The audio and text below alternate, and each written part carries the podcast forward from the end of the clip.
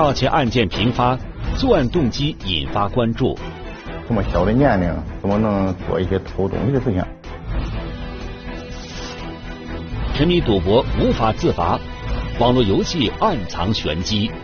短短的半年之内啊，他这个平台呃注册会员的人数啊都达到了两千多人。贪婪漩涡一线栏目正在播出。二零一九年四月份以来，聊城城区内多个居民小区连续发生了多起盗窃案件。城区附近的几个小区，嗯，有人报案说那个摩托有摩托车、有电动车被盗的情况。调查的结果显示，这些案件是由一个盗窃团伙所为。盗贼们大多在凌晨时分作案，他们的目标是城区内的一些老旧小区。有的车是没锁，没锁，他们自己把那个线剪断以后，他们自己自己连着的。警方发现，这些被盗的车辆最终卖给了市郊的一家修车厂。根据修车厂老板所提供的线索，警方很快就把三名盗贼抓获归案。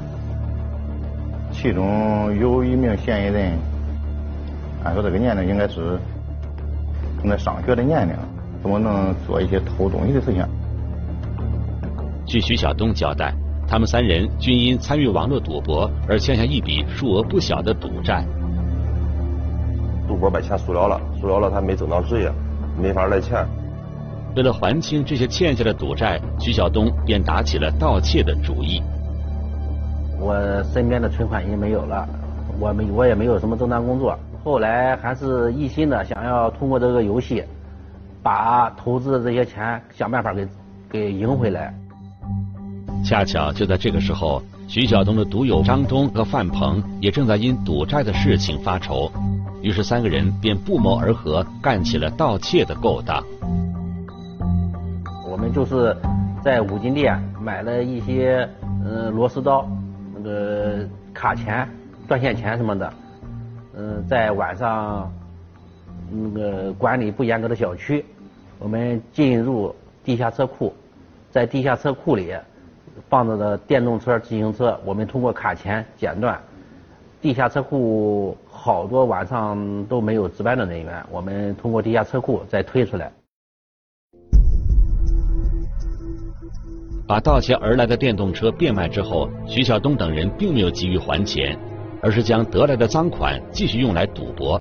但是他们很快便又输了个精光。这几辆摩托车和电动车卖了大约四千多元吧，我们全都又投入到江北 Pass 这个赌博软件里了，最后全都没有赢回来。然而，徐晓东等人依然执迷不悟。当他们为了获取赌资，计划再次实施盗窃时，却被警方逮了个正着。都是无法自拔吧，也曾经想过不想玩了，是吧？钱玩没了以后，也是不想不想再玩了。嗯，但是还是想办法，嗯，想赢回来，所以说还是继续在玩。徐晓东因沉迷于赌博而误入了歧途，而他的同伙张东也因赌博付出了沉痛的代价。那时候因为玩这东西上瘾的时候，朋友都说你跟变个人似的。那时候之后就说从外地回来时候喝酒去，那立马就去了。现现在之后哎忙着呢，电话都不接，因为打的牌也失去好多。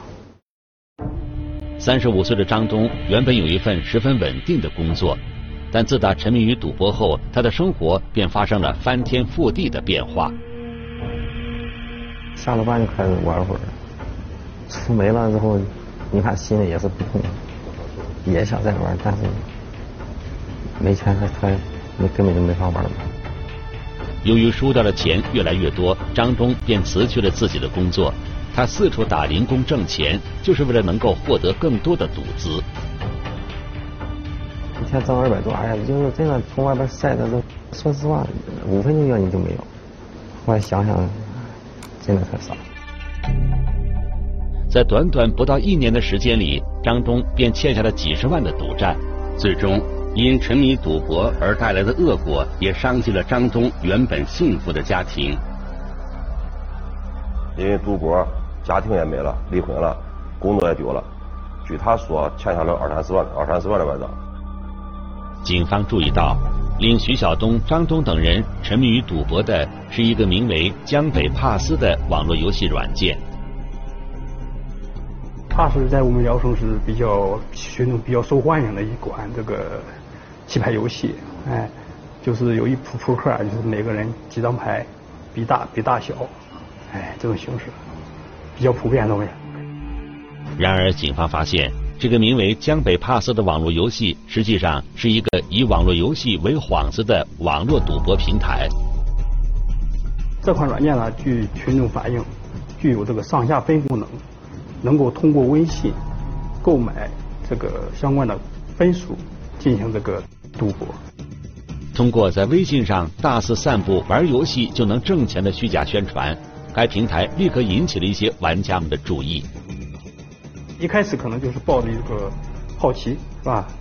就是看一下到底能不能真的能赚钱啊？结果进去以后发现，这里边确实有这个赌。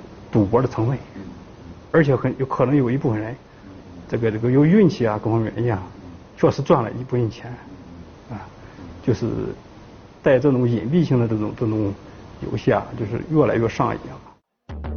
在江北 Pass 网络游戏平台上，玩家可以通过微信购买赌注，随时随地就可以进行赌博。因为具有操作简单、隐秘性强的特点，很快就让一些人沉迷其中。它不受时间、空间的限制，随时随地，不需要去组织人，这让这些年轻人啊，很容易就走向这么一个陷阱。当从朋友那里听说玩这款网络游戏能赚钱后，徐晓东便在手机上下载了这个软件。我扫描这个二维码下载以后呢，就发现了是这一款这个江北 Pass 的这个赌博软件。按照平台上的提示，注册了自己的 ID 号。徐晓东就成功的进入到了游戏界面。它是分为低倍区、中倍区、高倍区，每一个区压注的钱数不一样。低倍区是五到三十块钱，那个中倍区是三十块三十元到六十元的那个金额，高配区是六十元到九十元的金额。通过系统的随机匹配。每一个游戏房间内就会有三到五名玩家一起下注。一个人发五张牌，然后比大小。发头三张牌的时候不用再下注了，嗯，发最后两张暗牌的时候，他要如果想再发牌，就必须得先下注。如果愿意跟的话，如果感觉自己的牌比较大，他就继续跟；如果感觉的感觉自己的牌不那个不大的话。他就光把，他就光会输掉他一开始下的那个呃底钱。出于谨慎，大部分玩家最初往往选择在低倍区进行压注，可当他们输了钱而急于捞回时，他们便会毫不犹豫地转向高倍区。现在想赌博都是想赢钱的，他是抱着个赢钱的心理来的。他老些人都是先从低倍区开始玩，玩着玩着输钱一输输多了，就想玩高，就开始玩高倍区。从高倍区的可能头一局两局的赢了，然后再往后就越越玩越大。他一开始是从一百二百，后来是从一万两万。由于牌局进展的速度很快，很多玩家在很短的时间内就会输掉几千甚至上万元钱。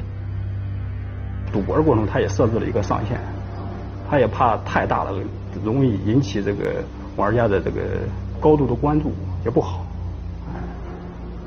就是感觉，就就让就让那个玩家感觉，我们就是在小玩小小小打小闹，不是大赌豪赌那种。但是因为时间太快了，哎，不，这个这个的就就在手机上，它就是一个数字，哎，那不知不觉中，也可能一个小时下去了，也可能几万块钱就进去了。每结束一场牌局，系统就会自动从赢家那里抽取百分之十的所谓管理费用。网络赌博啊。应该说是这个游戏设定的这个出发点，不是为了你娱乐，它是它的就是以盈利为目的的。你买你买分的这些钱，进入赌池以后，大部分应该说是都让这个这个软件的开发商或者这个这个后后后台的幕后操纵者。给抽透余力了。呃，即便有个别人收手及时收手赚点小钱，啊，但是最终啊，这这大部分人应该是都输的比较多。警方注意到，江北 Pass 网络游戏软件在短短的半年时间里，就迅速在聊城周边蔓延开来，吸引了两千余人成为其注册会员。有很多这些玩家后来自己说，一开始自己认为这款软件是假的，啊，是骗人的，但是越玩越上瘾，是以至于走上非常的迷惑的一个道路，越陷越深，啊，呃，就是不计成本了，光看数字。追求这种快感。不仅如此，为谋取更大的暴利，该平台对外招揽了多达一百八十名代理人员，并利用他们的关系不断的发展会员。这代理也分一级或者二级，一级代理抽和二级代理抽的提成也不一样。一级代理的抽头余利是和总代理商平分五五分成，就抽取赢家的。百分之十，然后总代理和一级代理从这百分之十里面五五五五平五五分成。除了帮助该平台的总代理商发展会员之外，代理们的另一项主要工作就是帮助玩家们买分或者退分。我就给他上下分帮一下忙，就是他忙的时候我给他帮上下分。呃，这个分是怎么操作的？就是。从别人那买的分，就是做软件的那个人给上上分，上上分之后里边就是，嗯，他有的话就是给他那个给那个号，给那个号充上分。哦哦。嗯。就是花钱买这个分对对对。警方发现，江北 Pass 网络游戏平台招募的这些代理人员中，大部分也都是这个平台的玩家。徐晓东就曾经为这个赌博平台做过一段时间的代理。我就跟我的上级代理在微信上面联系，嗯，我也想开一个代理，我感觉干代理可以挣钱吧。通过我的上级代理给我也给我开通了二级代理，通过二级代理一部分能挣钱，然后自己也一直在玩这个游戏。警方注意到，依托江北 Pass 游戏平台，网络上还衍生出了一大批诸如古城娱乐、昌润娱乐、金鼎娱乐等多个同类型的游戏赌博团伙。其他几款软件的这个研发人和这个江北 Pass 这个软件呢，呃，这这这些人呢有交集，也有交集，啊，因为他们不一定玩这一款软件，有可能很多软件都在一块玩，啊，都有交集。为了摸清江北帕斯与其他几个涉嫌从事非法赌博的网络平台的组织架构及人员构成，民警们以玩家的身份进入这些平台的朋友圈，并对其展开秘密侦查。在微信群里也有我们自己的人，然后也跟着这个群里边呃一起这个对他进行上分和下分。经过一段时间的秘密侦查。警方初步掌握了这几个网络游戏平台的实际经营者，以及分布在这些平台下的众多代理人员的真实身份。每个参赌人员登录这个平台的时候，必须要绑定自己的一些虚拟账号。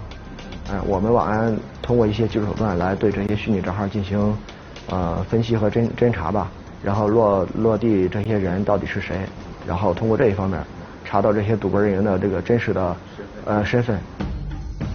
二零一九年六月十五日，警方展开行动，首先将江北帕斯的网络游戏平台的几名主要代理成员抓获，从而掌握了一些更为重要的线索。他们交代了这个平台的一些后台的一些数据信息，以及提供了一些呃平台的后台的账号。然而，警方抓捕代理的行动却引起了该平台三名老板的警觉。在抓到这个代理的时候。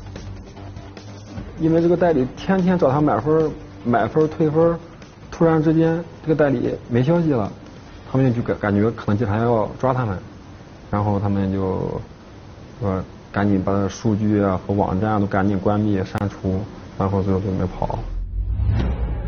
最终，警方在聊城市经济开发区的一个公园门口，将准备外逃的王东鹏、郝小明、黄成辉三人抓获。他三个就是。就是专门，他们是作为这个平台的总管理者、总管理员，他们三个有分工，是吧？就是黄某某就是负责这个平台的，就是发展发展会员，给他们算账结算。贺某某呢，还有这个王某某哈，呃，重点就是拉圈子，拉会员。王东鹏、郝晓明、黄晨辉三人均为无业人员，因平时都有赌博的嗜好，他们便干起了利用赌博软件进行赚钱的营生。